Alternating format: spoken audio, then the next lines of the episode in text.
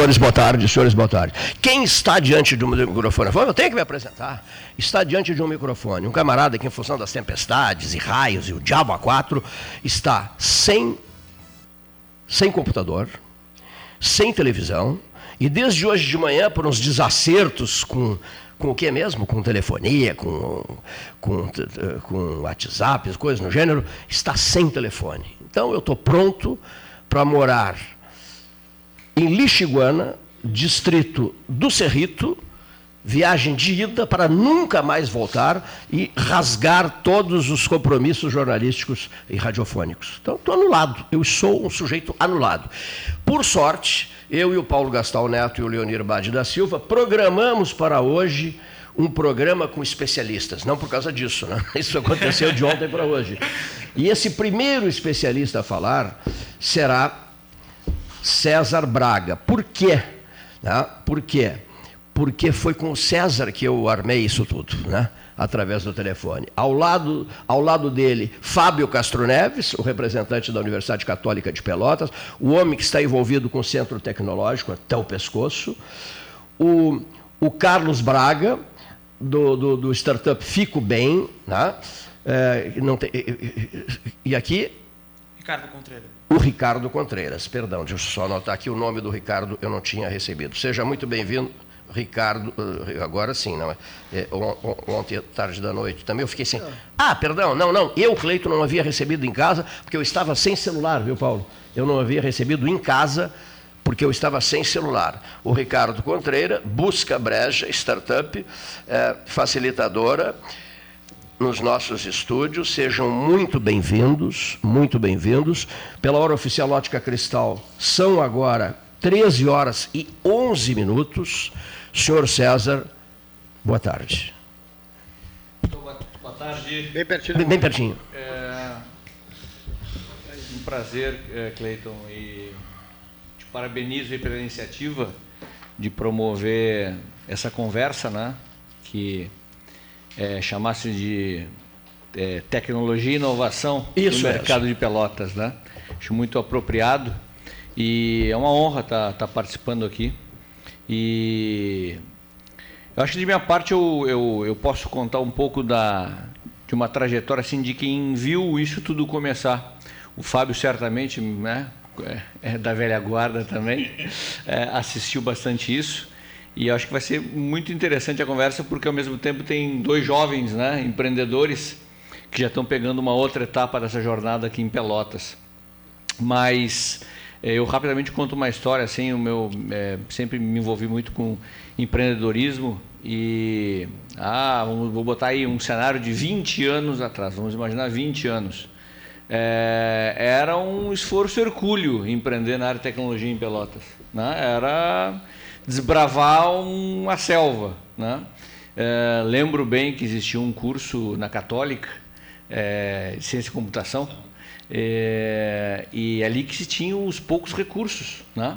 Então eu lembro que no meu primeiro empreendimento eu contava, e sou muito grato até hoje, lá com o Adenauer, o Palazzo, Correia e a mim, professores. O Adenauer, Correia e a mim. Exatamente. Grande amigo meu. Tura, Cava, aquela galera toda. Eu ligava e dizia: Olha, preciso de um programador, preciso de um cara que mexa com tal coisa. E eles me conseguiam, mas assim, é uma outra realidade completamente diferente do que a gente tem. E eu olhava lá, naquela época, e ainda pensava assim comigo, compartilhava e dizia: Puxa é, é, se forma tanta gente boa em Pelotas. Pelotas sempre teve uma cultura muito forte, escolas boas, universidades boas. E nós temos que fazer uma analogia com o arroz, né, que é um produto muito forte da nossa economia. E comentava, a gente, em termos de mão de obra e tecnologia, a gente eh, exporta o, o, o arroz em, na, em, casca, a gente não agrega valor. Né? E temos que começar a, a, a manter esses talentos aqui em Pelotas. Bom, esse era um outro cenário. Hoje, né, hoje no cenário de hoje, nós já temos uh, incubadoras, nós temos parque tecnológico, nós temos o, o Una Makers lá num outro ecossistema. É, então, o um ambiente para o desenvolvimento de startups em Pelotas, é, graças a Deus, mudou muito. Tem muito a avançar, mas é, mudou bastante. Então, eu acho que é uma realidade muito bacana para a cidade e acho que tem um potencial aí, vamos conversar um pouco sobre isso. Muito bem. A, a primeira grande. Eu vou, eu vou pedir para o nosso prezadíssimo Ricardo Contreras que leia essa pergunta, que é a, a pergunta de todos no dia de hoje a vocês. Eu quero a apresentação de todos, mas o Ricardo já vai bem junto ao microfone, Ricardo. A pergunta que nós temos aqui para vocês, para todos vocês. Uh, o que Pelotas faz em tecnologia trabalhando para multinacionais na Europa e nos Estados Unidos hoje? Bom, gente. As pessoas uh... daqui, os vultos daqui. Tu não precisa nem responder agora, pode ser daqui a pouco. As figuras daqui, Fábio, que moram aqui, que trabalham em casa ou na empresa, na própria empresa, para Europa e Estados Unidos, para multinacionais europeias e, e que atuam nos Estados Unidos. Na presença pelotense quantos são, desde quando, desde que período, etc, etc, o que dá uma ideia do desenvolvimento tecnológico da cidade, né? dos Sim. avanços tecnológicos da cidade. Sim. Essa é a pergunta que eu quero que todos vocês respondam. Agora eu queria a apresentação de todos. Prezadíssimo Fábio, o dono da casa, o homem da casa, o homem da Universidade Católica de Pelotas, né, senhor Paulo Gastão Muito obrigado, Cleiton. É um grande prazer estar aqui contigo. Hoje eu coordeno o Ciansul, que é o Centro de Incubadoras da Universidade, que está instalado no Pelotas Parque Tecnológico. O Ciansul foi criado lá do, no início de dois, dos anos 2000, é, e, e, a partir de 2018 ele passou a funcionar na, no Pelotas Parque Tecnológico. Nós mudamos ali o nosso formato de, de incubação é, e passamos a trabalhar de uma forma colaborativa com todas as empresas. É, todos eles ficam no mesmo espaço. Isso propicia uma troca entre, de experiência entre, entre os, os empreendedores, né? Que ali vão aprendendo, vão se fortalecendo para encarar o mercado, tirar ah, uma ideia, transformar uma ideia em um produto, um serviço eh, rentável e que traga um benefício para a sociedade. Tá? Muito bem, olha aqui só. Mensagens e mensagens e mensagens chegando, mas vamos para a etapa de apresentações. Prezadíssimo Carlos Braga, ao microfone, bem pertinho desse microfone. Olá, boa tarde. Seja bem-vindo, Carlos. Obrigado. Muito feliz de estar aqui hoje. E, cara, a ideia dessa minha startup surgiu num jantar no final do ano passado com meu pai. Cheguei para ele, falei da, da ideia. Ele foi bem sincero comigo. Ele disse cara, faz um plano de negócio e apresenta para mim. Vou ser sincero contigo. Se for bacana, eu te falo. Se não for, vou ser realista. E eu fiz. Ele achou muito bacana, me apoiou. Cara, agora toca em frente. Obrigado. Pouco tempo depois, uh, eu fui selecionado na, na incubadora da Católica, da Universidade Católica. E, cara, brevemente explicando o aplicativo, o, aplicativo, o Fico Bem é um aplicativo para ser um, um, apoiador, um amigo no dia a dia do adolescente, no, nas experiências que eles têm. Porque a gente sabe, não é de hoje que a adolescência é uma, um momento muito complexo na vida de todos. E, cara, e ainda mais essa geração Z, que é de 10 a 25 anos, está trazendo muitas, muitas. É experiências novas devido ao uso de tecnologia, é, entre outros N fatores. E é isso, o aplicativo é voltado, tem vários conteúdos, bullying, sexualidade, coisas para eles debaterem no dia a dia e eles não se sentirem sozinhos, sabendo que ali eles vão poder se ajudar. E tem ali um canal de voz. Que maravilha. Olha aqui, ó. Então, que, eu só queria fazer uma, que idade esse senhor uma observação tem? Que sobre idade, isso. Que idade esse senhor o tem? O Carlinhos, ele é. é o nosso o mais jovem empreendedor que já, durante esses 21 anos de Ciançu, esteve lá. Carlinhos tem 16 anos. 17. 17, 17 agora. Olha, Entrou com 16. Mas tá tirando um ano. É, é. Mas é, é, um exemplo de, uma, de um jovem que teve, através das suas próprias dores, das dores dos seus amigos, ele imaginou um, um produto que solucionasse isso. Então, ele isso é o início, acho, de um empreendedor. Ele busca solucionar problemas. E ele está fazendo isso muito bem. Tá, que maravilha, que maravilha. Eu vou passar a tratá-lo hoje aqui. Tudo bem, cara? Tudo bem? Que maravilha, rapaz. 17 anos. Quem é que orienta o adolescente? Ah, o meu pai, sempre, se- sempre com, com o auxílio dele, falo pra ele pra ver o que ele tá achando, se eu tô no caminho certo. Que maravilha. Que, e que energia, hein? E que No entusiasmo. hein? aplicativo, no É. aplicativo ele serve para o adolescente, né? buscar Claro. dúvida, tirar dúvida, dirimir dúvidas. e. Isso, ali eles ali dentro Mas do aplicativo. Como é que é feito esse. cara, Ele faz uma substituição, por exemplo, dos pais? Não, ali é assim. ahn, hoje a gente sabe que os adolescentes eles têm muita dúvida, muito medo e muitas vezes. Sempre é, tiveram, né? Sim. E muitas vezes o psicólogos, profissionais, quando chegam a conversar com eles, eles não se sentem, é, não acham, ah, eu tenho isso, ou acham que é bobagem. E quando isso vem de outro adolescente, de uma forma mais informal, eles se sentem mais acolhidos. E, assim, eu vou te dizer, isso vem muito, é graças a minha. Eu morei quatro anos em São Paulo, do início dos meus nove até o fim dos meus 13. E isso foi muito importante, porque eu estudei numa colégio, um colégio super inovador lá, chamado Lumiar. E é completamente diferente das escolas tradicionais de hoje. Nunca me adaptei em escolas tradicionais, nunca foi meu estilo. E essa escola é completamente diferente, porque aqui a gente sabe, é muito, muita matéria, muita coisa, e chega uma hora que a gente engole o conteúdo e realmente não aprende. E lá é completamente diferente. Lá né, nessa escola é, era projetos. Então tu ia, estudava o, o trimestre inteiro, chegava no final, tinha que aparecer como se fosse ap- apresentar um TCC. Apresentar o que que tu realmente aprendeu.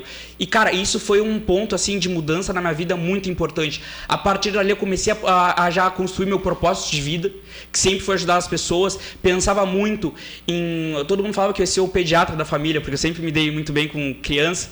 Só que eu comecei a pensar, pô, se eu for médico, eu vou poder ajudar as pessoas que estão ao meu redor, mas eu quero algo a mais. Quero poder ajudar ah, muitas pessoas ao mesmo tempo. E daí surgiu a ideia do Fico Bem. Que espetáculo. Olha aqui, o sujeito que ligou o rádio há pouco, há poucos instantes. E, ah, mas eu quero, eu quero entrar em contato com o Carlos Braga no aplicativo Fico Bem. Fico Bem. Tá, Tá à disposição, noite e dia. noite e dia, pode entrar tanto na Play Store quanto na Apple Store, vai estar ali à disposição. Pode ser tanto de madrugada, vai estar ali à disposição sempre quando você precisar. Mas não são só jovens que fazem contato contigo, né? Então, Todas as idades, eu acho, né? é, e- Posso esse- dizer uma coisa? Um amigo nosso, Delgado Soares, maravilhoso, um dos maiores jornalistas da história de Pelotas, e a gente brincava com ele, ele era uma pessoa já grisalha, de velho, que idade tu tens? Ele falou, a idade que tu quiseres, meu, eu tenho a idade que tu quiseres. Ah, Vais conversar com a idade que tu quiseres, seu Cleiton. Pode fazer, encaminhar a pergunta que tu quiseres de acordo com a idade que tu quiseres. Era assim o Delgado. Sim. Tu fazes isso também, né? Exatamente. Qualquer idade que venha, venha. Só que, é, assim, hoje o aplicativo aqui tem avaliações. O aplicativo tem um forte embasamento na psicologia positiva. Grandes psicólogos bem renomados aqui de Pelotas, ah, doutores na Católica, estão me acompanhando, me dando um grande auxílio nisso. E, e assim, ah, hoje o aplicativo, o- o- por- ele tem avaliações ali dentro. Então, ele ah, pode ser usado de adolescentes de 13 a 18 anos. Só que tem muita, muitos jovens entrando em contato com, com mais de 18 anos, que abrangem a geração Z, de 10 a 25. E a gente está pensando bastante em ah, ampliar um pouco esse leque e ampliar até os 25, porque jovens de 22, 20 anos estão chegando em mim dizendo: Cara, eu gostaria muito de usar esse aplicativo. Então agora é uma, uma transformação que a gente está pensando bastante em fazer. Que maravilha. Regis Pinto e Silva, da administração da Santa Casa de Misericórdia de Pelotas, está ouvindo o 13, mandou uma mensagem cumprimentando o Carlos Braga. Que É. maravilha de manifestação, né? Muito obrigado. O nosso prezadíssimo querido Regis Pinto e. Silva. Que bacana isso. Posso pedir licença, antes das demais apresentações, informação do nosso, eh, do nosso prezadíssimo Beto Vetromilli, Gastal. Isso, é Na manhã saber. de hoje, Kleber Gaúcho, em comum acordo com a direção Chavante, acertou seu desligamento do cargo de técnico. Hélio Vieira seguirá na coordenação de futebol. Momentaneamente, o auxiliar Cirilo comandará o treinamento. Um novo técnico está sendo buscado para assumir o cargo.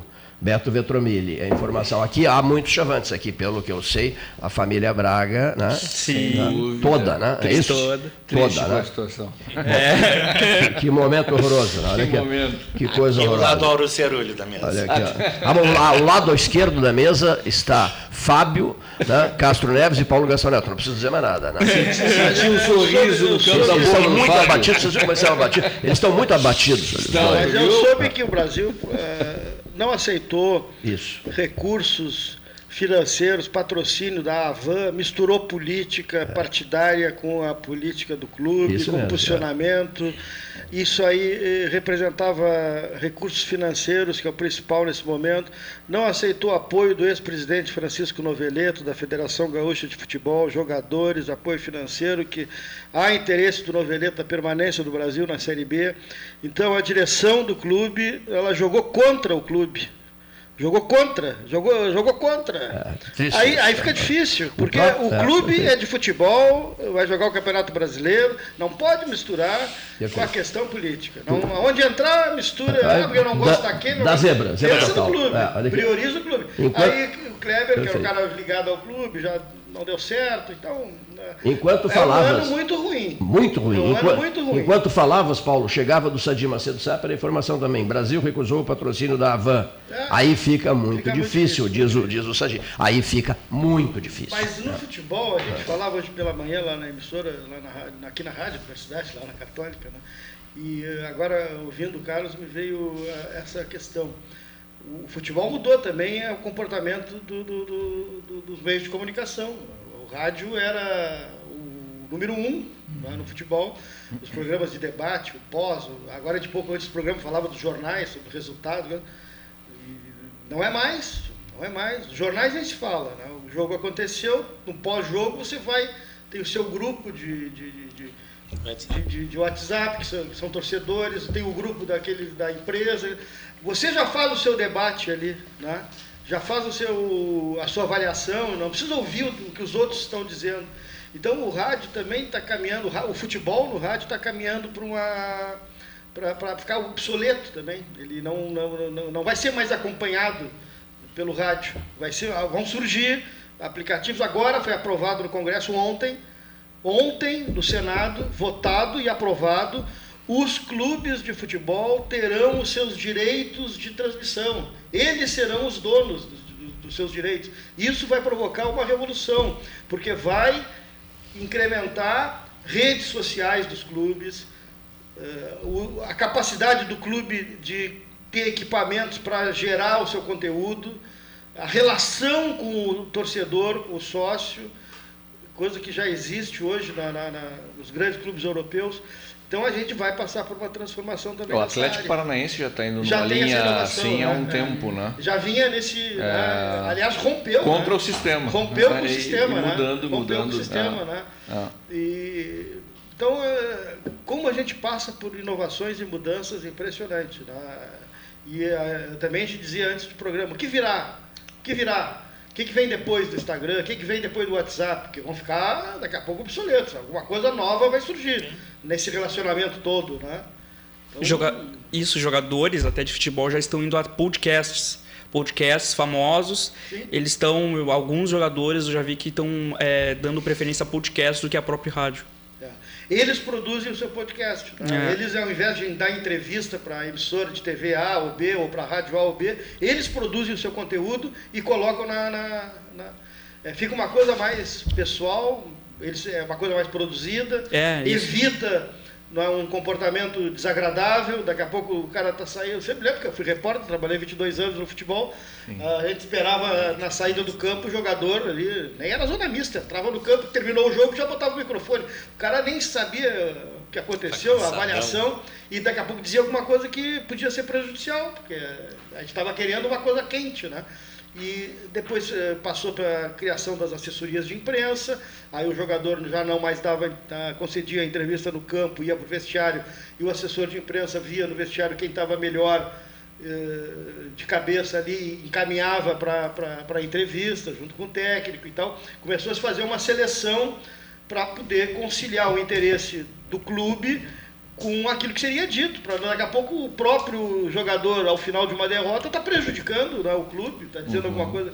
Então essa ideia do, do, podcast eu já tinha ouvido falar, não sabia que já estava sendo utilizado. Já o jogadores de, de, de, lançarem o conteúdo na rede. Não, não lançar. Ele, tipo, assim, eles chegarem, entrarem em contato. Não sei como funciona realmente se o podcast convidou, mas sabe o jogador Marinho do Santos? Sim, sim. Você conhece o Flow Podcast? Não. que é, um, é o maior do, do Brasil.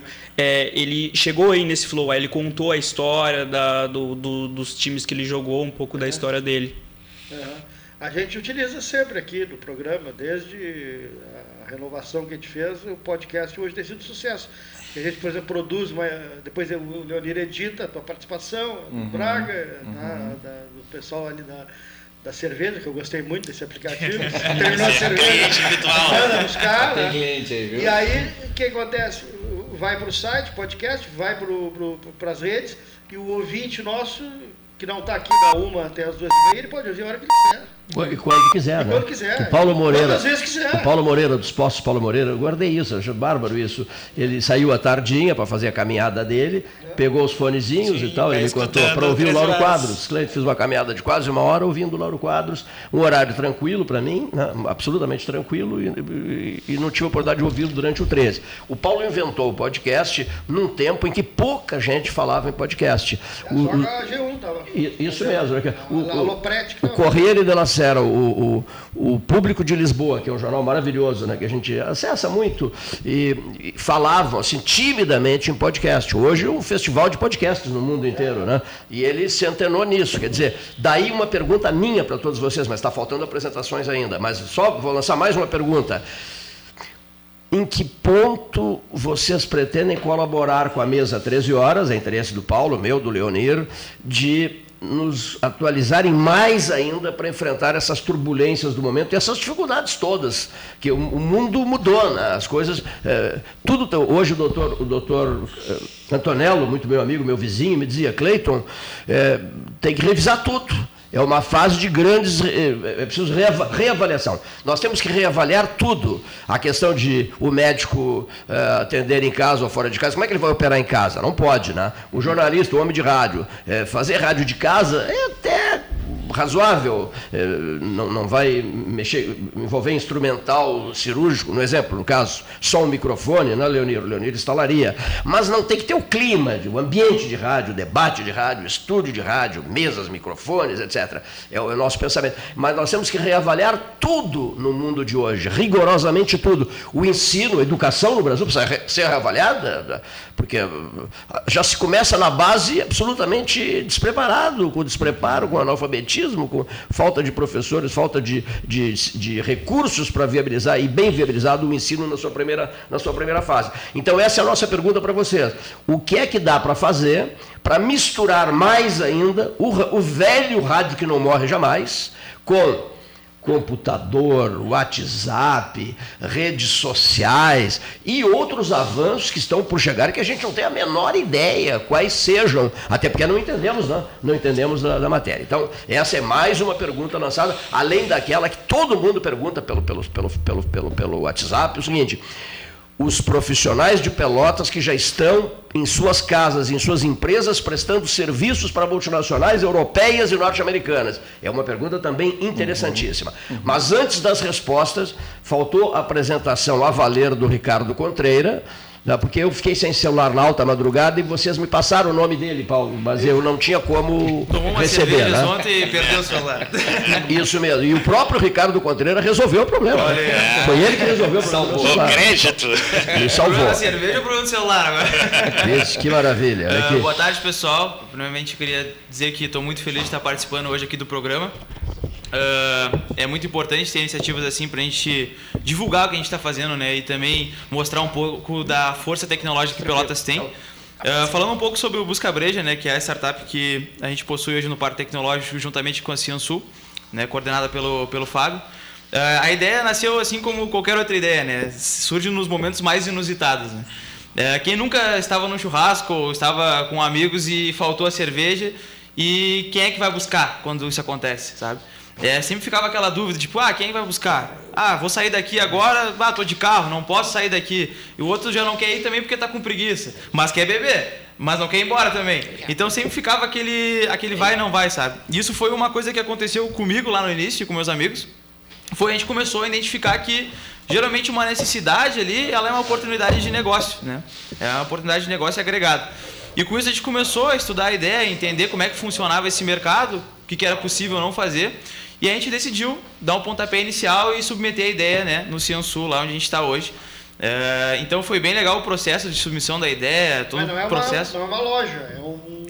Não é uma loja. É uma loja. O que, que é a nossa visão sobre, né? A gente quer potencializar uh, bares, cervejarias, é. locais que vendem cerveja. A gente quer potencializar esse canal para vendas, né? A gente entende que fazer essa facilitação de pessoas que querem comprar, mas não querem sair de casa, por um motivo ou por outro, a gente fazendo essa facilitação, a gente está ampliando as vendas dessas, desses locais que vendem cerveja e também a gente está suprindo essa necessidade das pessoas que querem beber, mas não querem sair do local, não querem se, se deslocar por, por um motivo e outro, né? É, Hoje algumas, é só cerveja. É, algumas, algumas dessas empresas já fazem esse entrega, porém na, uh, se agilizar como iFood da vida, aí é que ganha o, cliente. Né? Isso, a, a gente vem. Tá na agilidade. Né? Exatamente, a gente vem estudando uh, bastante para tentar, tentar entender o nosso consumidor, né? Que como vocês estavam falando agora há pouco, Uh, o que virá amanhã né, de tecnologia, né? É. E tudo que a gente tem de tecnologia hoje, ela é somente um... Não somente, né? Somente limita muito, mas tudo que a gente tem hoje, um dia foi aperfeiçoado, sabe? Ajustou é. e aperfeiçoou. Vamos supor o Uber. Já existia o táxi. Eles apenas pegaram alguma coisa que já existia, ajustaram isso, aperfeiçoaram isso e lançaram uma maneira nova de fazer. E então a tecnologia em geral ela se constrói com base em outras coisas, né? É ajustar e aperfeiçoar. Isso que a gente enxergou. Hoje, por exemplo, o iFood ele vende cervejas, alguns tipos de cervejas. Porém, quando tu pensa iFood, tu não pensa cerveja. iFood tu está relacionado à comida. E as taxações do iFood, por exemplo, são em cima de restaurantes, lanchonetes. E a gente entende que tendo um foco uh, dentro do, do iFood para comida, ele não se aplica ao mesmo foco ele não se aplica ao mesmo foco para a cerveja. Porque cerveja a gente entende que é um produto diferente, é um público diferente. E com isso a gente está moldando o nosso produto a partir do perfil dos nossos consumidores. E a gente quer fazer uma, uma plataforma aperfeiçoada diretamente para esse tipo de público. Capacidade de adaptação. Aliás, o rádio vive disso. Tá? A cada nova tecnologia a gente vai se adaptando. Né? Sim. O WhatsApp mesmo veio para ajudar muito. Antes tinha que levar uma parafernália de equipamento vai fazer uma transmissão hoje, bota no WhatsApp, bota gravar. Três blocos de 20 minutos faz um Sim. programa, manda para qualquer lugar do mundo. Ah, onde tem o Wi-Fi, onde tem o 4G, o Skype, qualquer coisa. Então você faz transmissão som local, em qualquer lugar, né? é impressionante. E as redes sociais vieram justamente para potencializar o rádio, o programa mesmo hoje, como eu dizia agora há pouco, vive da, da, da, das redes sociais fim de semana, né? 13 horas, fim de semana. Tá, vamos lançar isso aí, fim de semana, 13 horas. Uh, entrevistas, comentários que foram durante a semana, você pode ouvir no sábado, no domingo. Então, é isso que eu falasse. Né? Tudo parte de, de entender o que a gente vive hoje, né? É, a tecnologia, é, quanto mais a gente. Né? Exatamente, quanto mais a gente entende as pessoas, mais a gente entende o que a gente precisa construir sabe? É, é, bem o que o Carlinhos estava falando ali, função de entender mais pessoas, ajudar as pessoas. Isso é muito bom porque a toda a tecnologia que a gente tem hoje são feitas para pessoas. Então, quanto mais a gente entende as pessoas, mais opções a gente tem de potencializar tecnologias. A gente direcionar essa tecnologia para uma forma é, para ajudar, né? Ser um meio, né?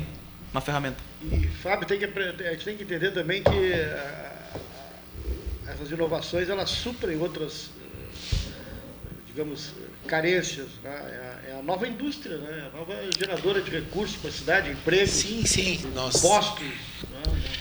Que essa tecnologia ela pode se tornar um, um, vetor de modificação da nossa matriz econômica, como foi dito pelo, pelo César ali, ah, nós trabalhávamos muito com arroz, arroz é uma commodity, um arroz que como a gente trabalha, tira, hoje tira o... Mas, a... Sabe o, o eu estava lendo o livro da Ringantes, sobre Pedro Osório. Maravilhoso livro. Aquela estátua que está ali na, na, na, na, Praça Coronel Pedro Osório, ela é mais do que justa. Sim. Porque quando a, o ciclo econômico do Shark, do Shark terminou, atrás, ele, ele terminou, foi visionário. Ele inovou com a tecnologia da lavoura de Sim. arroz, que hoje vai de Chuí, Santa Vitória, Sim. até Camacuã, pega até Cachoeira do Sul com tecnologia. Além de ser um visionário. Mudou o panorama econômico da cidade, é. passou a ser produtora e hoje industrializadora, mas temos que agregar mais. Perfeito. Ele, é, ele foi um visionário. Além de ser visionário, ele financiou muitas Isso. pessoas para fazer as suas lavouras, para ele ter o, o produto. É. A matéria-prima para usar no seu engenho. Naquele que, momento era é, inovação aquilo. E no engenho do, do Coronel Pedro Osório, quase foi o Parque Tecnológico. A primeira o primeiro projeto do parque foi feito para aquele espaço, de frente para a água.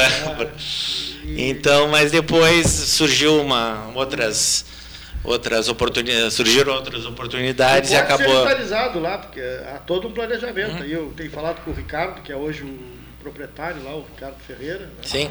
Há toda há uma, uma ideia de utilizar aquela costa toda ali, inclusive essa avenida é, a beira São Gonçalo vai até ali. Ali é muito inspirador tu trabalhar é, na frente do canal Olha e aquela o, a reitoria da Universidade Federal, é, com certeza. O ângulo ficou beleza. Não, ali futuramente a, a ideia do Ricardo é fazer algumas ações dentro da Agora, a tecnologia hoje é, é, é, o vetor, né? não é mais aquela coisa de só a indústria né?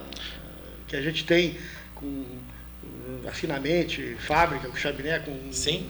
centenas de milhares de, de empregados, não. É, é, às vezes, numa, numa simples sala como essa, quatro, cinco pessoas estão gerando uma eh, infindável gama de, de, de produtos para o mundo todo. Né? Agregando recursos que a gente nem, nem, imagina. Aquela, aquela área do Ricardo ali, ela é, ela é simbólica, né? Do, do, amigo Ricardo, meu, meu parceiro de paddle todas as sextas. A gente tomou um café antes da pandemia, lá na Casa do Rio. Não sei se vocês já foram lá, né? que é um lugar lindo ali e tal. E aí ele me levou ali no engenho, a gente caminhou por ali e tal. Porque, na verdade, imagina um ecossistema ali né, de inovação, de empreendedorismo, de startup, só que remetendo às nossas origens, né? Charqueadas, o arroio, então, e o lugar é fantástico, é inspirador, né? Ficar ali trabalhando num ambiente envidraçado, é, assim, é, um, é um. Agora, claro, vai, vai, vai, de, vai demandar alguma viabilidade de um, de um grande projeto, mas é uma área especial que eu acho que pode, pode ser bem desenvolvida e o Ricardo realmente tem umas ideias bem interessantes para aquela área lá. Muito é. bem, mas que programa maravilhoso, hein? Doutor Fábio, tá gostoso, não? Gostoso, horas, né? muito bom. Muito bom estar aqui falando sobre tecnologia, sobre a, o que está acontecendo em Pelotas. O potencial de Pelotas. Potencial, né? exato, que a gente está acontecendo, as coisas estão acontecendo. Tem muita coisa acontecendo. Assim, né? falando um pouco até do, do próprio Parque Tecnológico.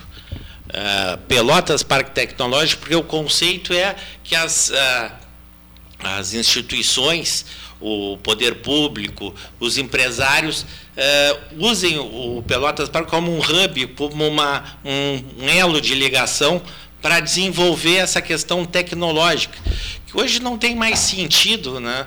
Ah, às vezes as empresas precisam fazer um, um determinado desenvolvimento de um produto, elas montavam laboratórios, montavam todo um, contratavam um corpo técnico, mas por que não fazer isso dentro de uma universidade? Então é essa cultura que a gente precisa é, aperfeiçoar, assim, ampliar dessa união entre empresas e universidades, instituições de, de pesquisa. Isso eu acho que Pelotas tem uma gama muito grande e muita qualidade nas pessoas que formam. Né?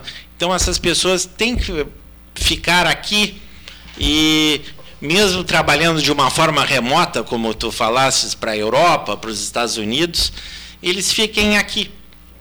Que isso é uma tecnologia. É, não sei, hoje as pessoas estão trabalhando de forma remota para todo o mundo, né? inclusive para dentro do Brasil. Nós temos aí um, uma empresa que foi incubada também lá do Ciansul, a Melhor Envio. Hoje ela conta com em torno de 250 colaboradores, tá? E eles, a grande parte, estão de forma remota. Eles recentemente, agora no ano de 2020, foram ah, adquiridos pela local web por um valor assim muito significativo dentro da ah, do, foram 83 milhões investidos por uma, dentro de uma empresa formada por dois jovens. Começou com com Éder, depois chamou o Jean, os dois foram lá para a universidade, trabalhavam numa salinha de 9 metros quadrados, dali aquela foi crescendo, juntando gente, aí não, não couberam mais dentro do, lá da, da incubadora, ficaram de uma forma externa dentro do parque, e do parque eles foram uma sala maior dentro do parque, cresceram mais, alugaram é, construíram um prédio ali na, na República do Líbano e aí estão que era para mais ou menos 150 pessoas, hoje e tem 250. Venderam, venderam a empresa para a Local Web, é, porque é uma, o Local Web é uma, é uma empresa de de comércio de é, tipo, eletro, eletrônico, eletrônico é. é eles fizeram um IPO aí, como, então foram as compras, compraram muitas é. empresas no Brasil. É. Dentre elas a Melhor Review, que eu acho que é o. Eles estiveram é, aqui, estiveram aqui. Bem é, nascedor da é empresa. É isso mesmo, isso mesmo. É, um grande Agora, case de que chama-se Exit, né? De, de, dessas startups, Sim. dessa nova era de Uma pergunta, fantástico. não sei se vocês poderão responder meio fora da, da área de cada um. Nós vamos caminhar para um software ou vários softwares que vão substituir profissões por exemplo, como administrador, engenheiro, advogados, vamos ter uh, juízes que vão fazer, vão, não vão existir mais, advogados não vão existir mais, o software vai substituir isso no futuro? Eu acho que a advocacia vai sofrer bastante com isso. É, é a advocacia vai sofrer. É uma das profissões que vai... Umas que, é, é.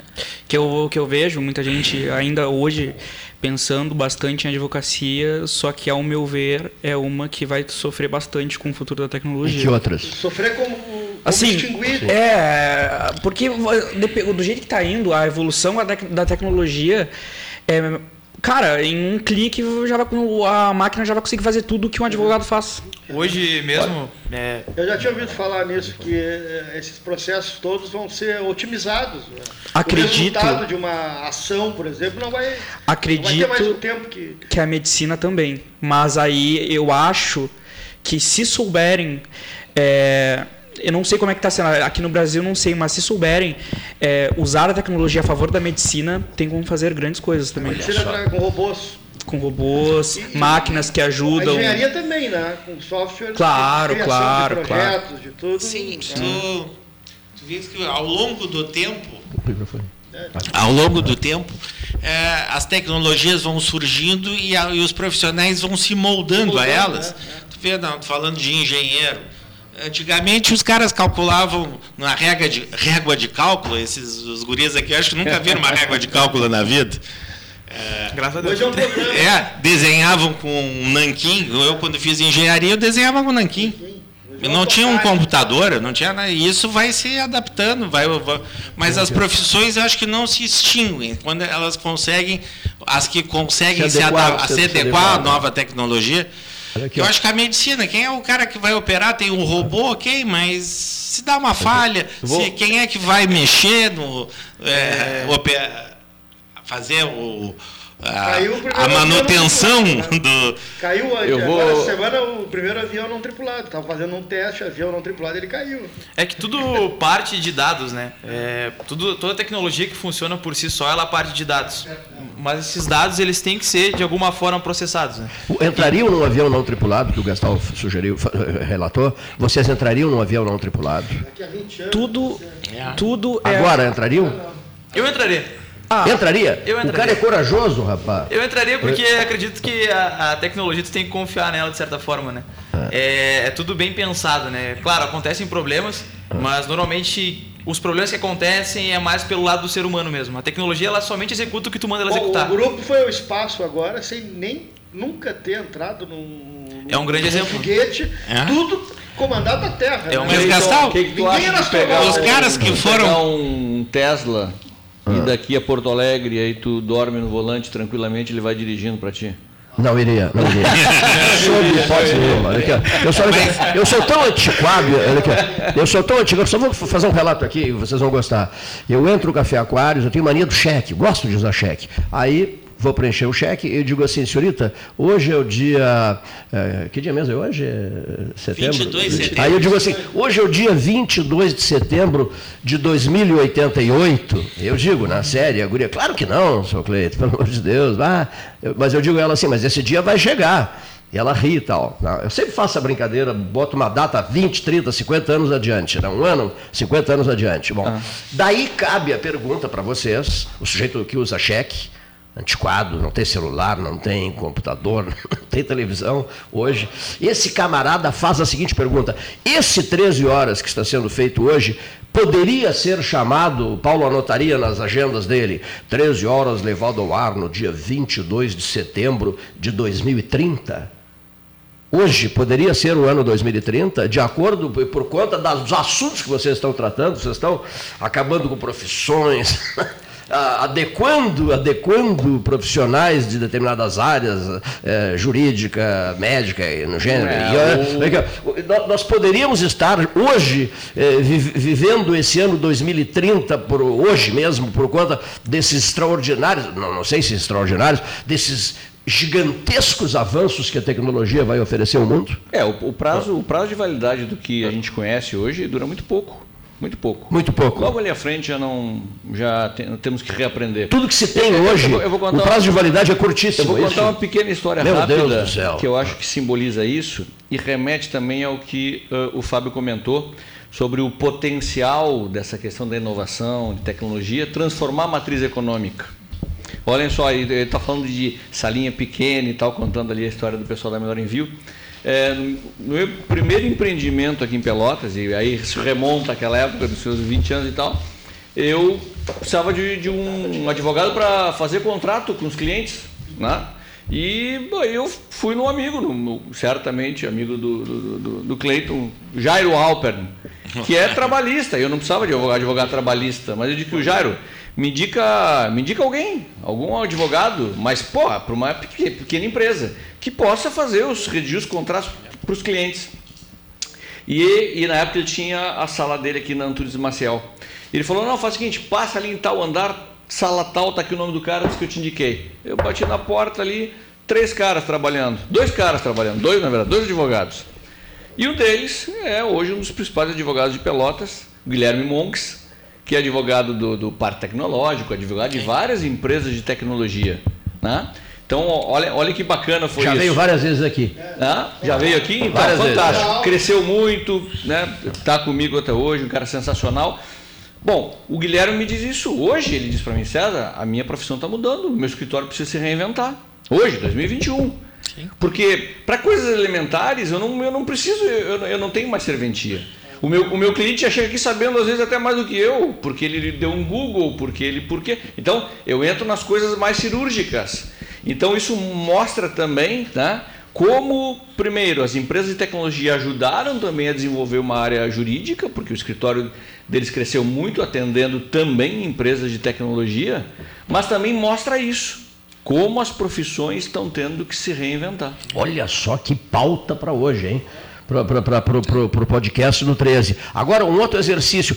O sujeito. Todo mundo é um repórter. É. O telefone na mão, todo mundo faz uma imagem e está no Jornal Nacional de noite. Isso mesmo. verdade. Não É verdade. O Jornal Nacional não precisa mais ter um câmera em qualquer lugar. Ele pega a imagem, compra a imagem de alguém. E com a qualidade Qualquer um, fenomenal. o seu né? celular, faz as misérias. Faz Qualquer misérias. coisa que aconteça, Ah. tem um vídeo que vai te mostrar o acontecimento ali na hora. Não. Alguém filmou. Muito bom. Mas o, o eu- ouvinte diz assim: façamos exercício de futurologia. Aproveitemos, pois, sou eu falando agora, é, Carlos Braga, 17 anos. Tá?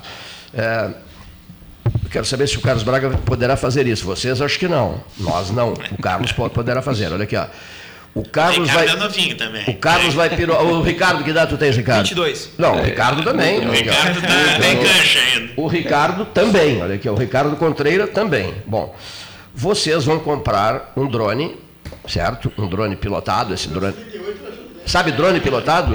Vocês vão comprar o drone, que será pilotado por vocês, sobrevoarão o São Gonçalo, a beira São Gonçalo ali, o doutor José Gomes Neto, né, Gastão, que gosta de dizer é, estádio Beira São Gonçalo, Beira São Gonçalo. Além do estádio, teremos a pista, a Avenida Beira São Gonçalo. Vocês vão sobrevoar o estádio Beira São Gonçalo, o Beira Canal, talvez Beira Canal fique melhor, né? Para assistir o Brapel decidindo a Copa, decidindo a Copa Libertadores da América de 2080. Aí acho que é muito, né? 2080. Aí me complica. Por que te complica? Eu vou ter 81, acho que não vai dar pra, pra pilotar o drone. Você estarias com quantos? 81. Ah, mas e por que não? No microfone. Por que não 81? Mas, meu Deus do céu, por que não 81, né, Leonir? Diz o Leonir, habilitação vencida? Não. Vocês não pretendem chegar aos 81? Me respondam. Hein? Hein? Não pretendem chegar aos 81? Eu pretendo, e acho isso muito possível. Olha porque, só, porque mas com esses avanços todos, a, a rapaz. tecnologia está, Claro. está ah, todo momento sendo aperfeiçoada e cada vez mais rápido. Acho completamente possível. Possível, senhores. É, você irá, é o- você forte, irá né? assistir o Brapel decidindo. Agora os clubes têm que se, se renovarem, né? Tem que se reconstruírem os clubes, né, Fábio? Tanto Pelotas quanto o Brasil. Para chegarem nesse sonho de vida meu. Eu não sei, é meio exagerado esse meu sonho, não? E o fantasma está correndo por fora também, né, O Cleiton? fantasma diz assim, eu estou aqui, meu querido.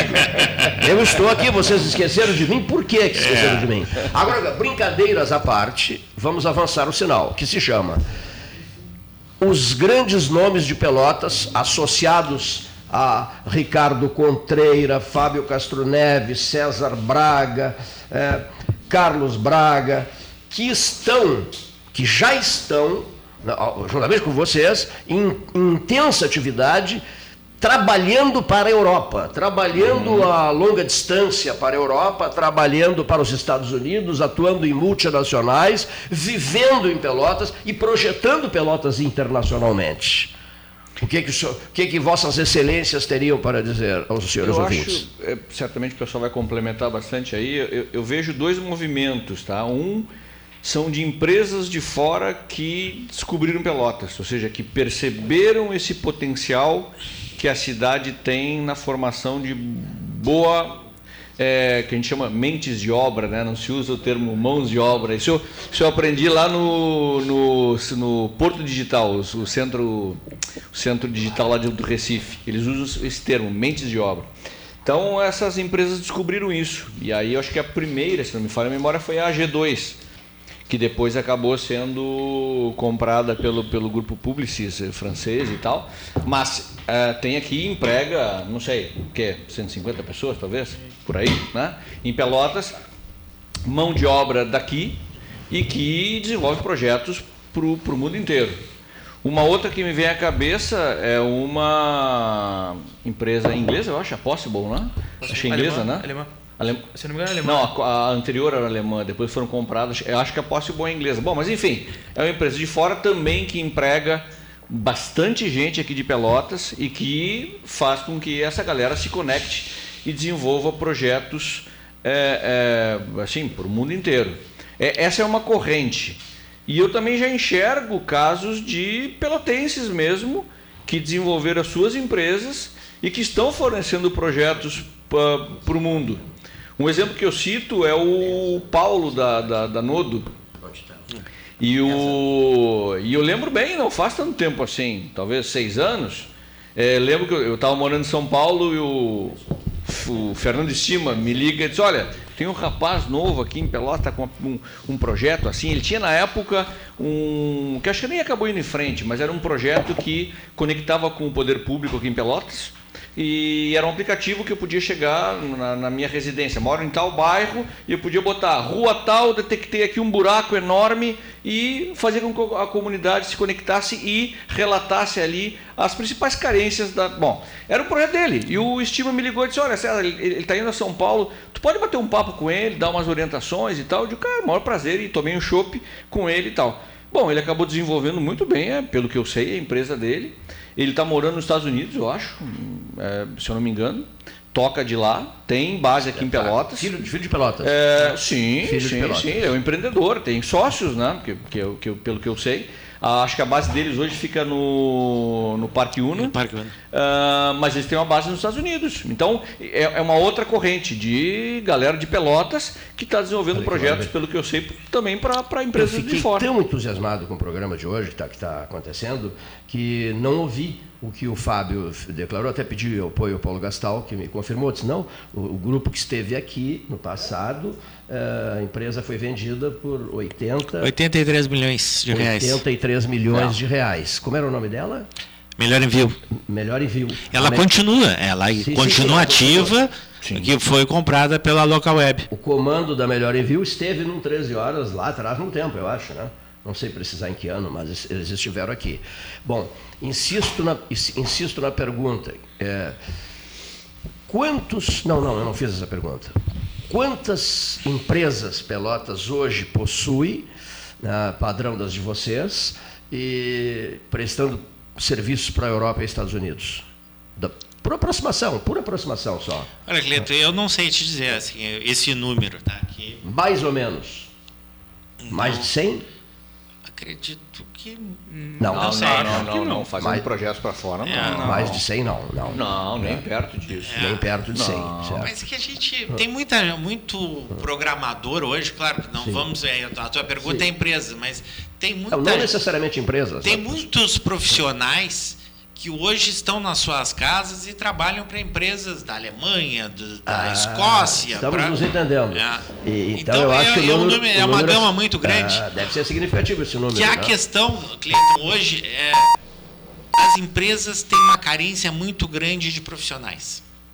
Eles fazem, conversando com um empresário aqui da, eh, de Pelotas, eles estão eh, fazendo duas formas de tentar buscar eh, esses profissionais. Uma é através de headhunters, pessoas que, que vão para o mercado buscar esses profissionais, e a outra é capacitando. Eles estão apostando na questão de capacitar uma forma, de uma forma mais prática, mais breve, para que eles possam e trabalhar, fazer parte do corpo de, de trabalho dessas empresas. Tá?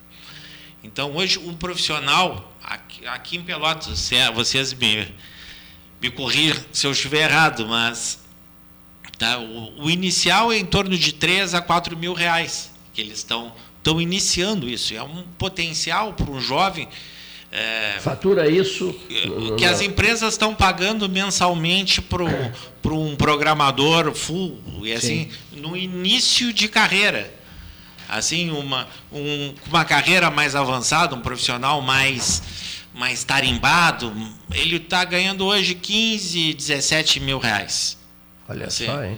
então essa informação que eu, que eu tenho assim de conversar com pessoas casa, do mercado trabalhando- trabalhando podendo em casa, trabalhar claro. em casa de Pô, até pode trabalhar pode pode. Na é, a melhor envio é um exemplo que eu te dou. Os caras Ah. eles fizeram uma estrutura lá para em torno de 150 pessoas hoje tem 250 então se todos fossem trabalhar lá dentro já eles não não teriam lugar. Olha aqui, você, uma coisa que ficou guardada aqui comigo, a questão do- do- da advocacia, da, da- da- área médica, cirúrgica, etc, etc, e outras profissões, não tem por que ficar citando uma lista interminável. E o rádio, hein, nisso tudo? O rádio nisso tudo? Porque houve um momento no qual o Gastal e eu nos reunimos, o Leonir Bade da Silva, que é um entusiasta do rádio, adora rádio, e nos reunimos para, fazer, para fazermos avaliações. E o rádio, o que, que será do rádio? O rádio AM, o rádio FM, o rádio isso, o rádio aquilo, o rádio, o rádio em parceria com, a- com as redes sociais, o rádio em parceria com o WhatsApp, que é uma parceria sensacional, maravilhosa, é, espantosa do ponto de vista de altos benefícios ao rádio. Né? Então, dentro das avaliações de vocês, eu vi, eu vi que o Carlos Braga se entusiasmou. E o que, que está reservado, Carlos, começando por ti, ao rádio? Assim, é, hoje estamos é, constantemente é, se adaptando e aprendendo muito como o mundo vive hoje. E eu acho, eu vou te dar uma dica, que vai ser muito bom para vocês continuarem no mercado. É, anota aí Cleiton com a, trazerem é, jovens para ajudar vocês que eles estão cada vez mais conectados. E a gente sabe que hoje nós jovens é, estamos acostumados a se adaptar sempre se adaptar e, apren- a- e aprender normalmente, mas não quero chamar vocês de velhos, tá? Mas assim, Até vocês, porque não somos. Você, Até porque não somos. mas vocês que têm mais idade, às vezes eh, eu percebo também que tem, algum, é. tem algumas dificuldades de se adaptar a novas mudanças. Então eu acho que tendo O cara hoje, jovens. apavorado diante de um celular, não sabia o que fazer, aí o Contreras resolveu o problema. Então é isso. Eu acho que tendo jovens ah, aqui para auxiliar e adaptar, eu acho que vocês vão conseguir se manter forte ainda no mercado. Olha só, rapaz. Porque é fácil ouvir rádio, não é, cara? É fácil ouvir rádio, não? Ouve-se rádio Completamente. andando, de bicicleta, eh, de moto, dentro do carro. Agora, televisão já é um problema, né? Né? Televisão já requer que uma poltrona, de, de repente. né? É, e o atenção à tela, né? E uma atenção na tela, né? Tu, Pode falar. né? Você acha que o rádio caiu muito eh, em qualidade? acho que ele está se reinventando. Está se reinventando. Eu a acho que palavra até do É, doutor, essa é a do- palavra palavra do, do, eh, do doutor. eh, o, o, o, o rádio está se reinventando, né? É, doutor eu- Antonello, palavra do doutor Antonello, hoje de manhã, numa longa conversa nossa. Tudo está se reinventando. Precisamos nos reinventar cada vez mais. Está acontecendo com o rádio. É, é uma mídia tradicional que ela pode gerar, como tu falasses, é muito fácil de acessar. Hoje, com um celular, tu escuta a rádio direto, através de qualquer lugar do mundo, tu pode escutar uma rádio, através, só tendo um sinal de Mas, internet. Fábio, o rádio matou, é, por exemplo, a figura do correspondente, aquele um baita profissional. Vou dar um exemplo, Jandir Barreto, na Católica, o, ah, me ajuda, o da Guaíba, o correspondente Renner da Guaíba, o narrador de futebol, o, ah, meu Deus do céu. Você deu um branco agora, não importa. É. Aquelas vozes, eu sei, mas olha aqui, mas todo mundo, ninguém, ninguém aqui, ó, o, do o, o Esso, o, o, o Esso, o, corre- o repórter Esso, né? Todo mundo parava para ouvir o repórter Sim, aquela chamada. Milton Ferreira, lembrei. Eles- Milton Ferretti Jung. Todo mundo parava para ouvir Ah. o seu correspondente Renner, editado pelo Departamento de Rádio e Jornalismo da Guaíba, em colaboração com o Correio do Povo, Folha da Tarde, France Press, UPI e tal. E entrava o vozeirão do Milton Ferretti Jung. Aqui entrava o vozeirão do Jandir Barreto, uma voz espetacular. O repórter Esco, há pouco referido. Essas marcas históricas do rádio, eu sou um saudosista, olha aqui, ó, eu sinto uma saudade danada disso. Sim. Quer dizer, porque modernizaram demais, a coisa ficou meio. A programação de qualquer rádio no, no- no- Brasil ficou uma coisa meio tacanha. Não, não, não. Risque, seu Cleiton. Re- reconsidere, refaça a frase. Eh, A, a- a Jovem Pan, a Band e inúmeras outras rádios do centro do país estão fazendo um radiojornalismo de primeiríssima qualidade. Correto? Correto. né? É, Cleiton, eu, eu, eu não, eu não acredito, assim, de forma alguma, na morte do rádio. Eu, eu, eu vejo dias difíceis, por exemplo, o jornal impresso. Esse eu vejo, assim, dias de, eh, tendendo a desaparecer com o tempo. Mas o rádio não. Né? E eu acho que o rádio tem, tem um apelo diferente, mas eu acho que é um pouco isso, é o que o Fábio comentou, é uma reinvenção. Né? E é uma conexão com outras formas de, de, de mídia e uma talvez uma outra forma de pensar o rádio. Eu vou te dar um exemplo singelo. César. É, isso que nós estamos fazendo aqui, as pessoas só têm a possibilidade de ouvir, concorda? Perfeito. Bom, e pode estar ouvindo ao vivo neste E instante. depois o podcast. E depois no podcast, e aí tu cai numa coisa importante. O, o chamado hoje, o Anytime Anywhere, que é muito importante, porque o mundo mudou. Antigamente o relógio andava numa outra velocidade. Então hoje é importante. Eu não conseguia uma da tarde, eu posso querer escutar. À meia-noite, às três da manhã, meia-noite, né? tá. Mas por que não pode ver também? Ou seja, bastaria tu estar com uma câmera aqui Sim. filmando e tu tem o teu canal no YouTube e na verdade as pessoas poderiam estar assistindo esse programa não só escutando, mas vendo, porque olhar a expressão do Fábio quando ele comentou com orgulho da questão da- das universidades e tal, é, tem um peso. Esse é um exemplo singelo, entendeu? De pequenas dicas, ou seja, formas diferentes de Há quem conectar. pense diferente, né? Há quem pense assim, o rádio é voz e o resto é imaginação. Né? O ouvinte fica imaginando a magia do rádio, quer dizer... Tem. Mas aí tu dá uma opção, eu né, Sou, eu sou dessa linha antiga, olha aqui, ó. Eu sou de mil... 1880. Olha aqui. A magia do rádio. Estou ouvindo esse sujeito, como será esse sujeito, não sei o quê, não sei o quê. Né? E o senhor está descrevendo uma caminhada, eu fiz essa caminhada na muralha da China, por exemplo. O cara, o camarada, eu, N pessoas me disseram, ah, te ouvi e tal. E eles viam a muralha de outros jeitos, de outras maneiras. Né? Cleiton, te ouvi da muralha da China, ah, fiquei imaginando tal coisa, tal coisa, tal coisa. Quer dizer, o sujeito imagina à vontade, né? livre para imaginar. Agora, se o sujeito tá, te enxerga na muralha da China dando um boletim, fazendo um comentário de lá, eu já acho não sei, eu acho que mata a poesia. Mas aí são opções, né, Cleiton? É, mas é isso, mas é o que o Fábio falou. Eu acho que hoje, na verdade, tu, é, a, a, toda a tecnologia ela possibilite que tu entregue o produto no formato que o teu que, usuário que, quer. Queira, né? Entendeu? Então, se tem um, um, um consumidor do 13 Horas que pensa exatamente como tu, ele vai provavelmente escutar, vai escutar o podcast. Se tem um outro que prefere já ver a imagem, ok. Chegou né? Quer ver a cara do Carlinhos, por exemplo. chegou, chegou uma pergunta maravilhosa aqui. Vamos começar pelo Carlos, que então é, vai aperfeiçoar mais é, o trabalho dele envolvendo política, ciência política. Olha aqui, ó. Ele, no aplicativo Fico Bem, ele vai incluir ciência política, os cientistas políticos, os, os, camaradas que querem aprender a fazer política. Muito bem. O que, que é a mensagem que veio do bairro Ariel, mais ou menos diz você, seria bem objetivo, que eu quero a resposta dos quatro. Diz mais ou menos assim: se há uma pobreza política, reinando aí por aí, por tudo, em todas as esferas, municipal, estadual, nacional, Congresso sendo crucificado pelo cidadão, etc, etc, etc. Se há um desencanto, uma falta de perspectiva, uma tristeza entranhada em cada pessoa em relação à qualidade dos nossos políticos, olha, eu já estou aumentando a pergunta do camarada, olha aqui, ó.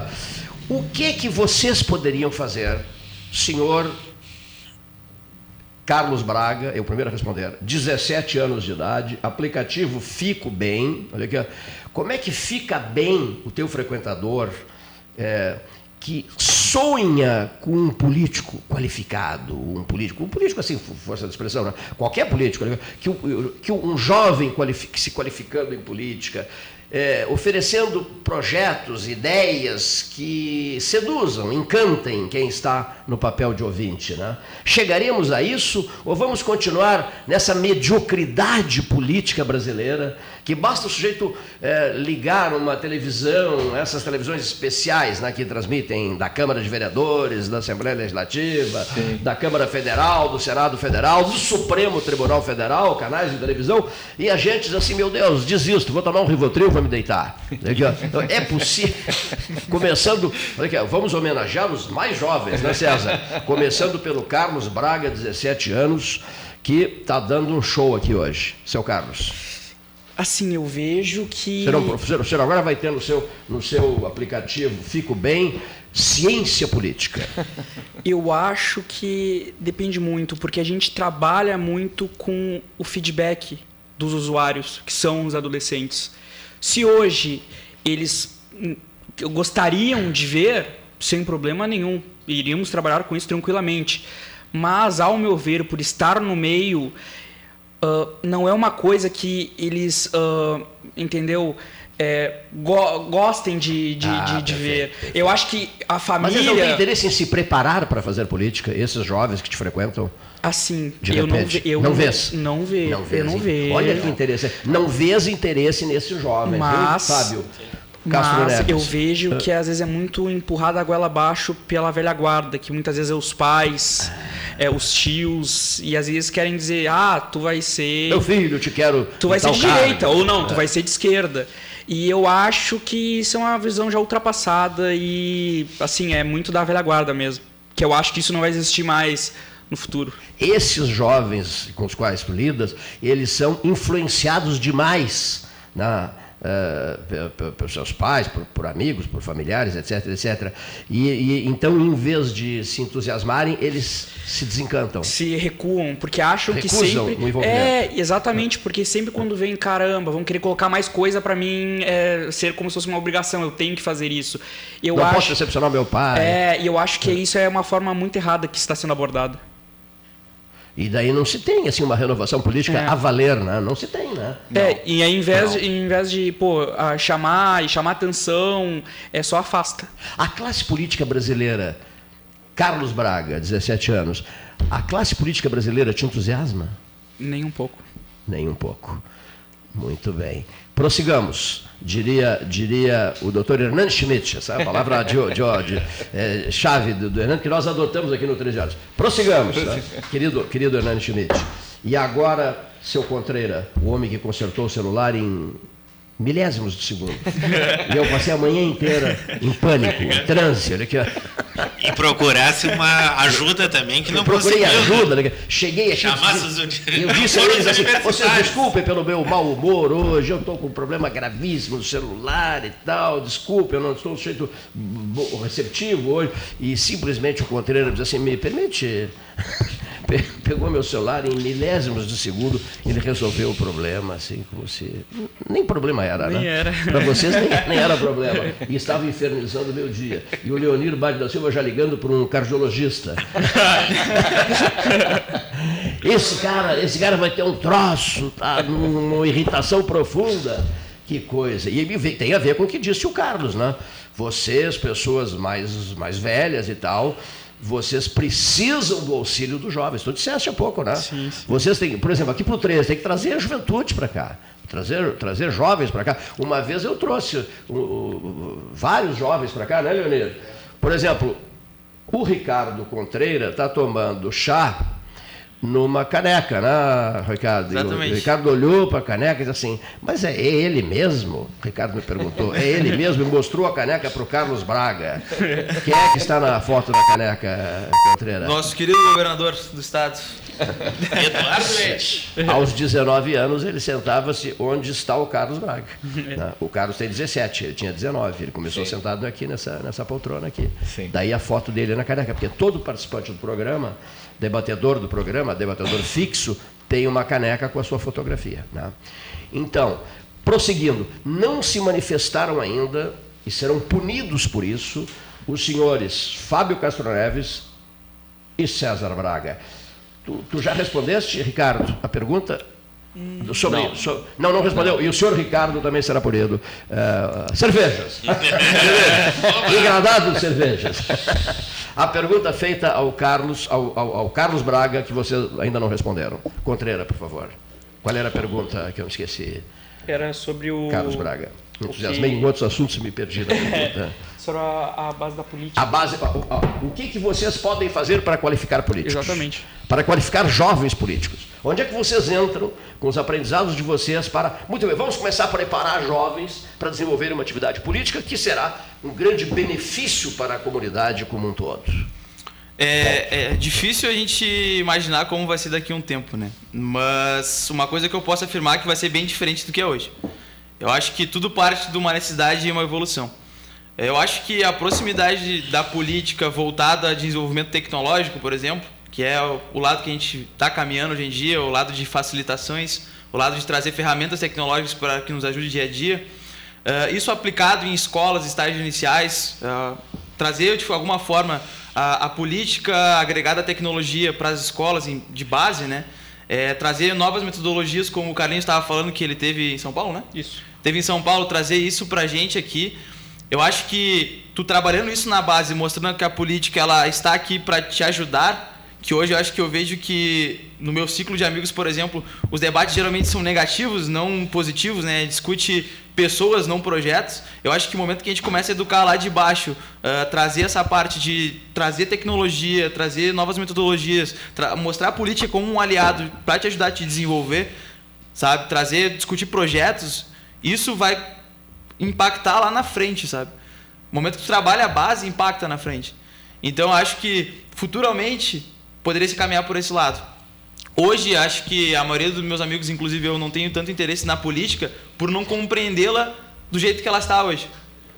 Porque não, e não aceitá-la. Exatamente, E a não gente não aceitá-la. compreende porque... Aí tu te afastas, é isso? Exatamente, tu acaba Ricardo. pensando em algumas coisas E aí, às vezes, tu acaba conflitando, não em projetos, mas em pessoas. Aí tu fica pensando, tá, mas o que, que a gente está discutindo hoje? É o futuro da nação ou é o futuro da pessoa que está dirigindo? Oh, que maravilha. Sabe? né? Então- Olha é o futuro. o- o- então, as pessoas voltadas para si mesmas, né?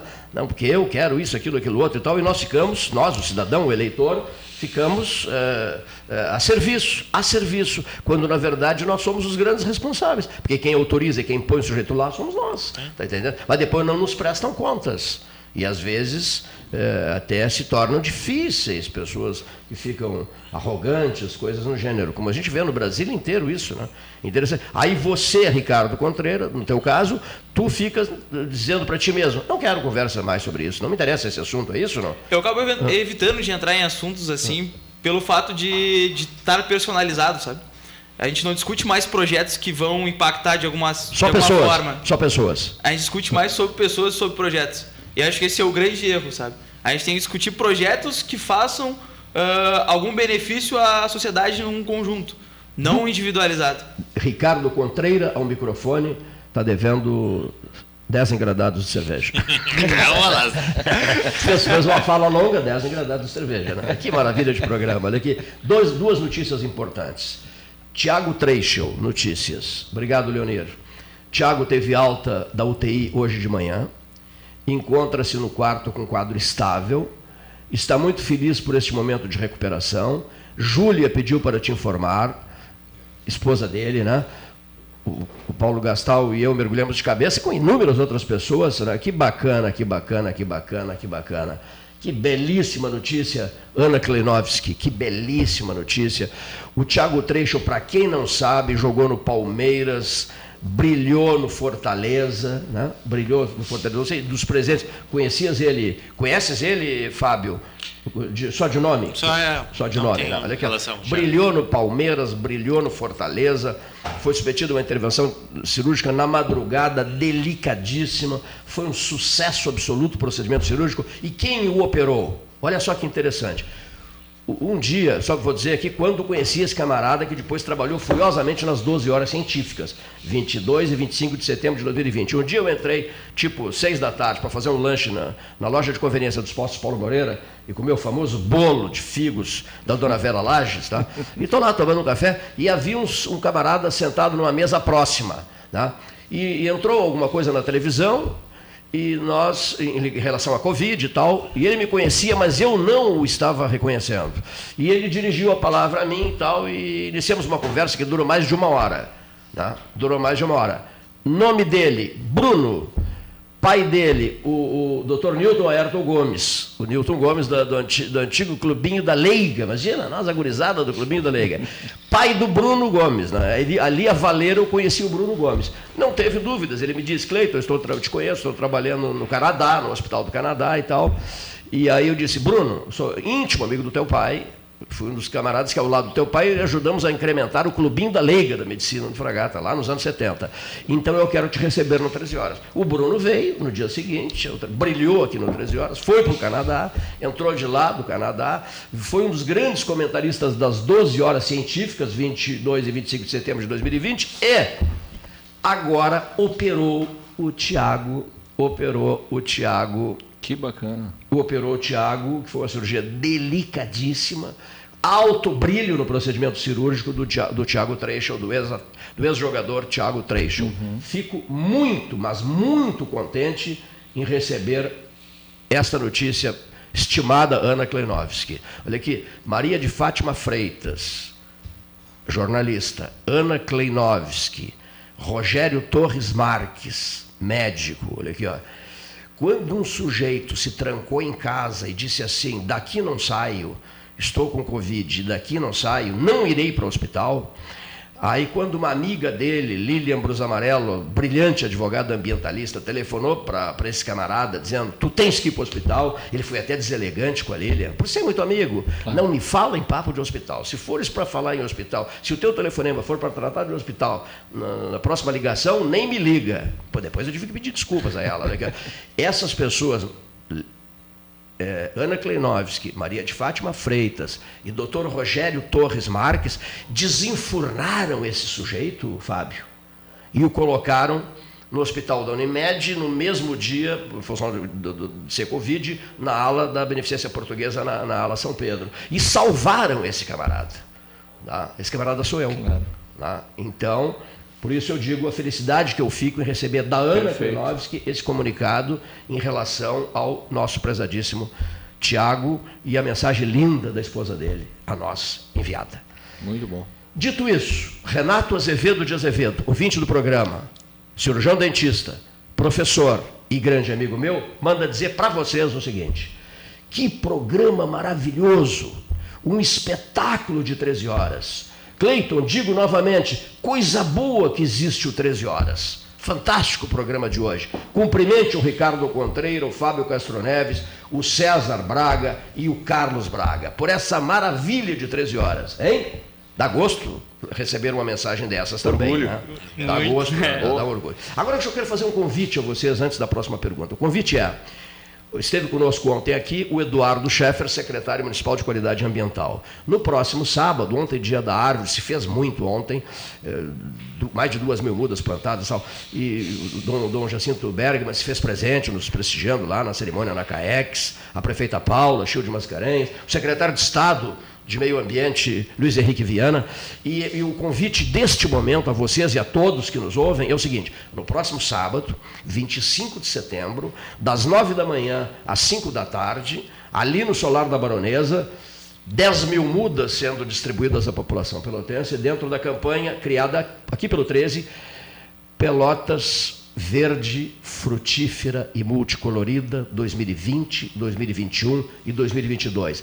Quando do lançamento da campanha, lá ao lado dos postos Paulo Moreira, na Dom Joaquim, ao lado do monumento a Dom Joaquim Ferreira de Melo, meu prezadíssimo Fábio Castro Neves estava ao meu lado, atendendo um convite meu. Nós temos essa foto. Lembrando que hoje, né? Faz dois anos. Tá brincando? 22. 22 de setembro. setembro. É mesmo. Peraí. Foi lançada. Em... Não, não, não. Um ano, um ano. Faz um ano. Hoje faz um ano. Hoje. Um ano. Mas um tudo, ano. tudo, nada acontece por acaso. Meu, tu sabes o que, que eu ia dizer, né? O que, que, que, que eu vou dizer, né? Estava ao meu lado, com a sua máscara, eu com a minha máscara e tal, ao meu lado, Sérgio Cabral. Grande o mesmo figura. Sérgio Augusto Cabral, que tinha estado em Roma, eu, Sérgio e o, o Pablo Rodrigues, transmitindo a eleição do Papa Francisco. Uhum. Estava ao meu lado e me disse assim: eu vou, semana que vem, ser submetido a uma intervenção cirúrgica, mas vai correr tudo bem. Estarei de volta em seguida e quero estar junto contigo nesse projeto até o último dia. Né? Quis o livro dele que faz daqui em cima da mesa. Quis o destino, né? Que o Sérgio, na semana seguinte, submetido à intervenção cirúrgica, né? é, tivesse iniciado, como já o fez Delgar Soares, o seu voo livre. E escolheu um dia de sol e um dia bonito para voar, para fazer o seu voo livre. Né? Sérgio Cabral. Não. Estava ao meu lado no lançamento desta campanha, no dia 31 de dezembro de 2020. São registros necessários. Prosseguindo. De o quê? Perdão, perdão, perdão. É, isso, isso, isso, isso, isso. É, 2019. Claro, claro, claro, eu estou meio perdido aqui. O lançamento foi 31 de dezembro de 19. Claro, claro, claro. Ah, é, e, depois começa a campanha em 2020. Está ali, tá ali o banner na, que, que enfeita a nossa sala de trabalho aqui. Bom, então, dando, dando sequência já no encaminhamento do, do, no, do, trecho derradeiro, eu acho, eu acho que mais uma vez aconteceu um fenômeno comigo agora. Eu estava pela BR-116, rodando tranquilamente, conversando com vocês, de repente eu saí por saí por uma estrada secundária, eu me atrapalhei dirigindo no chão batido e não estou conseguindo voltar para a BR. Me ajudem, me ajudem. Eu cheguei a encaminhar uma, uma, outra pergunta? Não, não cheguei a encaminhar. Não, acho que faltou o César ali faltou, Ah, faltou o César responder. Isso. Voltei para a BR, desculpa César, voltei para a BR. Com o senhor. Ah, eu acho que é uma, um pouco, principalmente o que, o, o que os meninos né, falaram aí... Uh, é, eu acho que o que a gente percebe é isso, é a nova geração ela tem um olhar diferente sobre o aspecto político. Nota-se que o engajamento é também diferente e eu acho que isso não é de graça. Né? Eu acho que tudo que a gente está vivendo no país Né? E principalmente nos últimos tempos, né? esse extremismo, enfim, tudo que se instalou no, no país, acho que também influencia, impacta negativamente.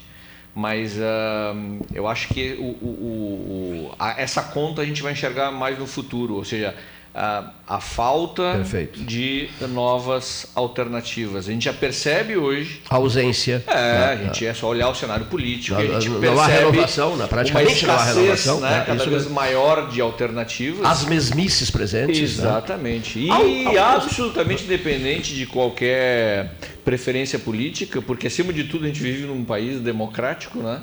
Mas é, citasse o caso do, do- do nosso governador, que aos 19 anos estava sentado aqui e tal. São casos cada vez mais raros, meio mosca branca que a gente chama, né? Ou seja, jovens que têm um interesse tão genuíno por política. Né?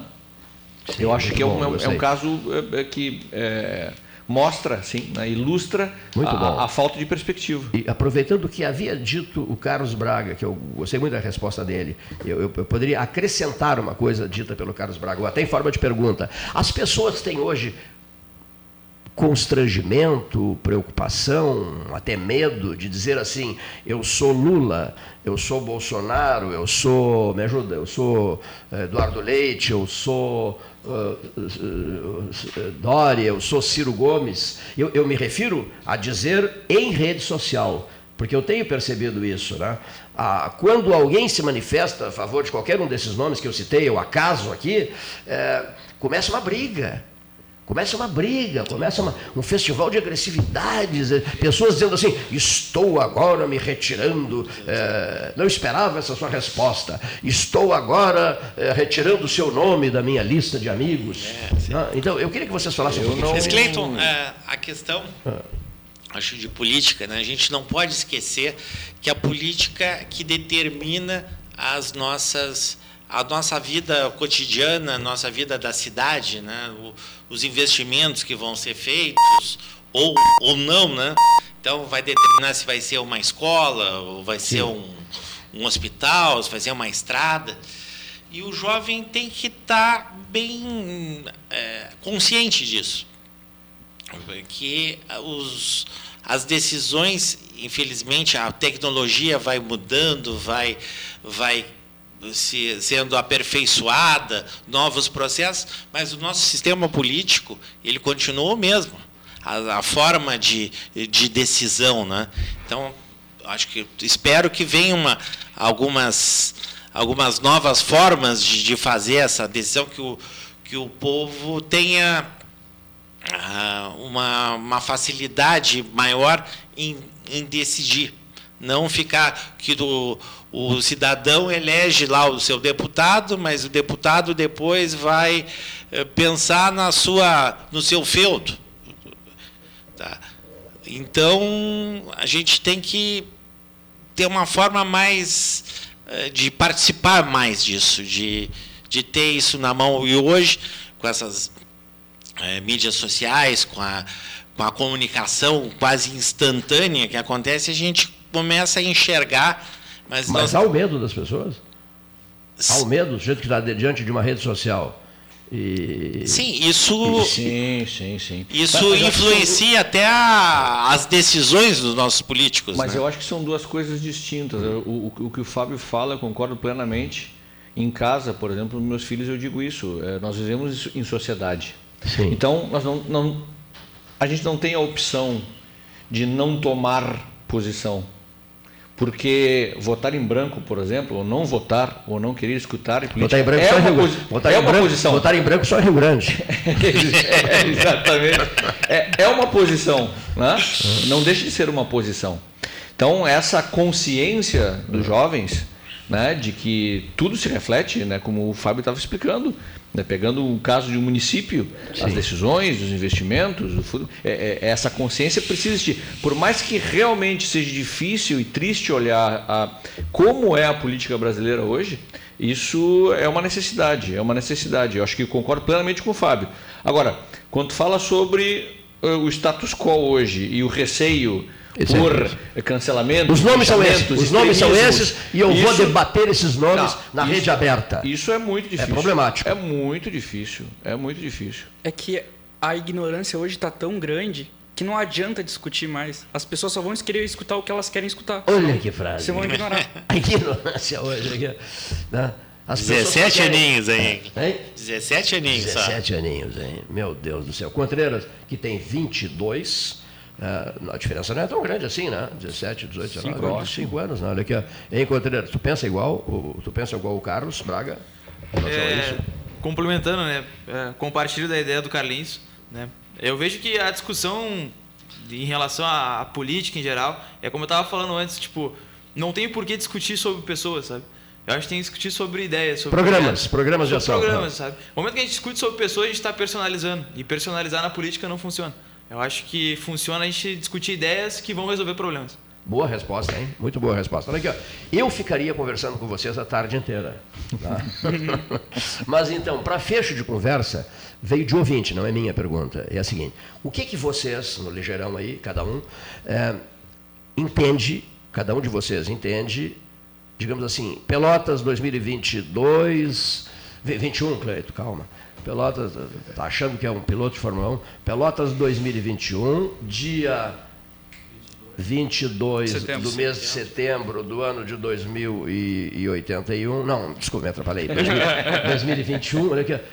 O que é que falta nesta cidade? Para vocês que são homens, que têm contatos com o mundo inteiro, têm uma atividade intensa, brilhando intensamente na área da tecnologia. O que, que eu gostaria que, que essa cidade tivesse, que não tem? O que, que falta nessa cidade? Comece, vamos começar pelo Carlos Braga.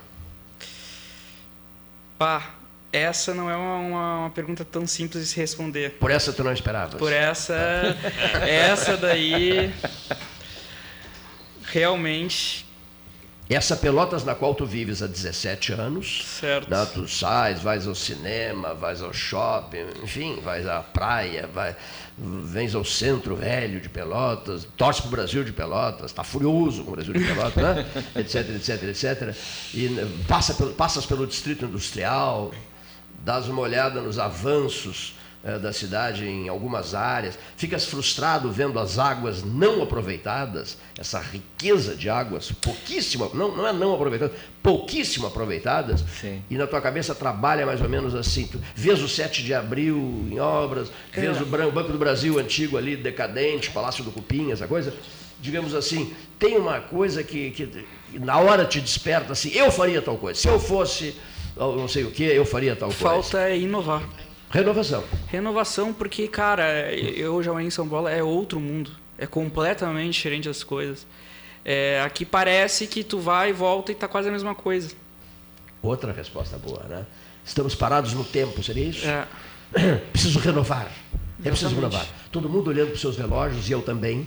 Senhor Ricardo Contreira, responda. Eu acho que a Pelotas que eu espero mais, assim, é valorizar os profissionais internos, eu acho, sabe? Eu acho que a gente tem muita capacidade de muitas áreas aqui dentro. E alguma forma a gente trabalhar esses profissionais aqui dentro. Eu vejo profissionais de extrema capacidade que acabam não exercendo suas funções. E é uma pergunta: como fazer esses funcionários exercerem suas funções e darem o seu melhor de si? Beleza, deixou uma pergunta. E uma importantíssima pergunta, prezadíssimo César Braga. É, bom, acho que o sonho de qualquer pelotense é conseguir é, ver a Pelotas retomar a sua pujança e ah, eu acho que ah, o trem da, da Revolução Industrial já passou, Pelotas perdeu, né?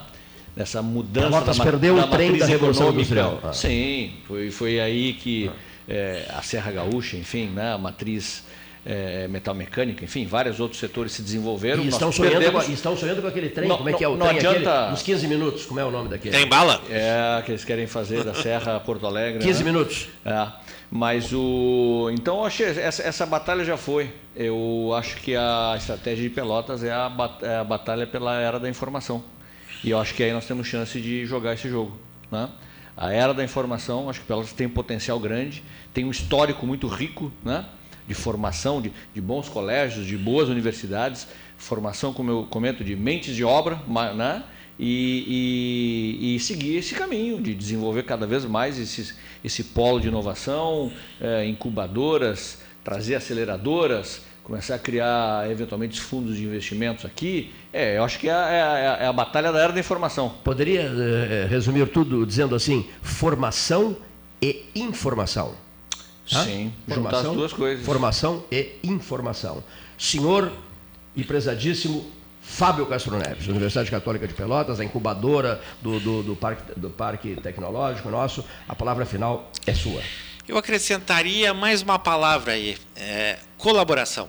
Tá? Eu acho, junto com a informação e a formação, é, a colaboração, é, nós precisamos é, unir mais os atores da, da nossa cidade, a, a, questão política, universidades, empresários, e trabalhar numa, de um, em um sentido assim único, um sentido eh, unindo esforços tá, para conseguir alcançar alguns objetivos. Eu dou um exemplo que tu liderasses aqui em Pelotas, eu achei fantástico, essa questão da duplicação. Estou vendo aqui um banner. É, isso estava jogado, todo mundo fala, ah, tem que duplicar, tem que continuar a obra, tem que fazer isso, tem que fazer aquilo, mas a sociedade não, não se organizava e, e buscava esse obje, objetivo. E lá pelas tantas veio isso na cabeça, vamos juntar, juntar e tu e outras lideranças aqui da cidade se foram para isso e pressionaram para acontecer, né? Então eu acho que a gente precisa ter essa uma, trabalhar de forma coordenada e acreditar em Pelotas. Perfeito. Como tu disseste, nós temos exemplos. Pelotas foi a primeira em várias, em várias tecnologias aqui. No, então, vamos, vamos voltar para isso, para essa era. Vamos, vamos. Às vezes eu entro no salão nobre da Santa Casa já fui da mesa administrativa lá e fico olhando as fotografias daqueles vultos históricos é. do, do, do, do, século XX, do século XIX, né? E, juro para você, e também no Salão Nobre do Asilo de Mendigos, também, 13 horas, 13 horas não, às 12 horas, os beneficentes trabalharam muito com o Asilo de Mendigos. E fico olhando para aquelas fotografias e, e, pensando, e pensando, Fábio, o que que eles, todos já falecidos, né? O que que eles pensariam de nós? Esses vultos históricos que construíram Pelotas, que engrandeceram Pelotas, que está com 200, 209 anos. Nesses dois séculos, mais nove anos, uhum. eles fizeram maravilhas. Né? E às vezes, eu, ao olhar a fisionomia deles, eu penso assim, mas meu Deus, o que será que eles né, estariam pensando de nós agora? Uma né? história muito rica, né, Cleiton? Uma história riquíssima, né, sim, né, Fábio? É, a questão a política a questão política, nós tivemos líderes aqui que influenciaram todo o Rio Grande. A Varig é. começa num voo Porto Alegre, Pelotas, Rio Grande. É. Coronel Pedro Osório presidiu a sessão na Associação Comercial de Porto Alegre, junto com o Coronel Alberto Binks, prefeito de Porto Alegre, virou prefeito porque o pelotense Otávio Rocha, que era o prefeito de Porto Alegre, morreu, aí assumiu o vice, o Alberto Binks, Sim. e eles presidiram, seria o pelotense, o Otávio Rocha, e Sim. eles presidiram, o Pedro Osório e o, e, o, e, o, sucessor do Otávio Rocha, o Alberto Bins, uma, uma sessão que cria a Varig, né, para dar uma ideia do envolvimento Sim. da cidade. Né? Sim, né? sem dúvida. Nós temos que nos é, é, inspirar-nos nessa, nessa história e fazer, a, ter atitude fazer a coisa mudar e voltar a um patamar. Claro que hoje a história é bem diferente, Perfeito. mas temos que nos adaptar e acreditar na, em Pelotas e na região. A gente também não pode trabalhar só o município de Pelotas, temos que trabalhar toda essa, essa região aqui que nos, nos cerca. Precisamos, então, senhoras e senhores ouvintes, precisamos e muito é, nos renovarmos. Né? Readaptar e renovar. Nos readaptarmos, tem razão. A, a, né, a, a, reavaliação de tudo o que a gente faz em relação ao futuro. Né? Foi um programa, para mim, Cleiton, inesquecível. Tenho certeza que o Paulo Gastão Neto, idem, para o Leonir Bade da Silva também. Muitíssimo obrigado. Fábio Castro Neves, César Braga, Carlos Braga, Ricardo Contreira. Com vocês, eu pedi os telefones de todos vocês numa folha à parte aqui, sabe por quê? Para que vocês nos ajudem a preparar o próximo debate, voltado para a tecnologia. Boa tarde.